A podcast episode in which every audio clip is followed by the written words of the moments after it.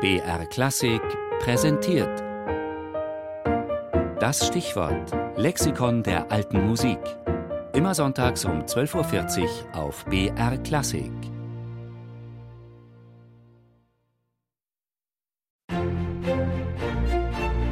BR Klassik, das Stichwort. Das Radiolexikon der alten Musik. Norddeutsche Orgelschule, die Höhepunkt der weltlichen Orgelmusik im Barock.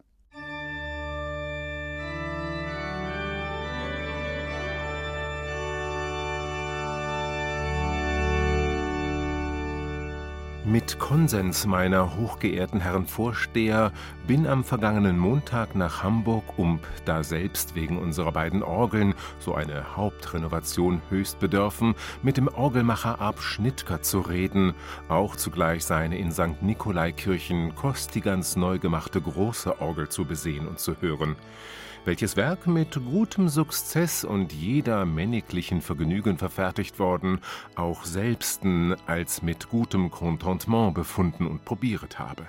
Gleich drei Superlative gibt es in diesem Zitat zu hören. Der erwähnte Arp Schnittger gilt als bedeutendster Orgelbauer des norddeutschen Barocks. Die Orgel in der Hamburger St. Nikolaikirche war damals die größte im deutschsprachigen Raum, vielleicht sogar weltweit. Leider existiert sie heute nicht mehr. Und notiert hat diese Zeilen Dieterich Buxtehude, der wichtigste Vertreter der sogenannten Norddeutschen Orgelschule.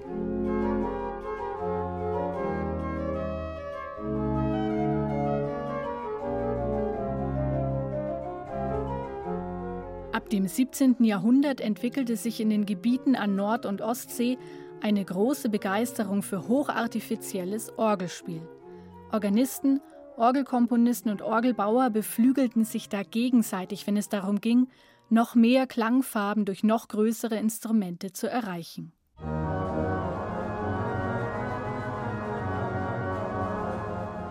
Und auch noch mehr Geläufigkeit im Pedalspiel, eine wirkliche Eigenständigkeit der mit den Füßen gespielten Bassstimme.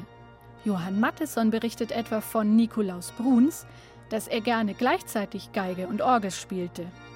So hatte er die Gewohnheit, dann und wann auf seiner Orgel die Veränderung zu machen, dass er die Violine zugleich mit einer sich dazu gut schickenden Pedalstimme ganz allein auf das annehmlichste hören ließ.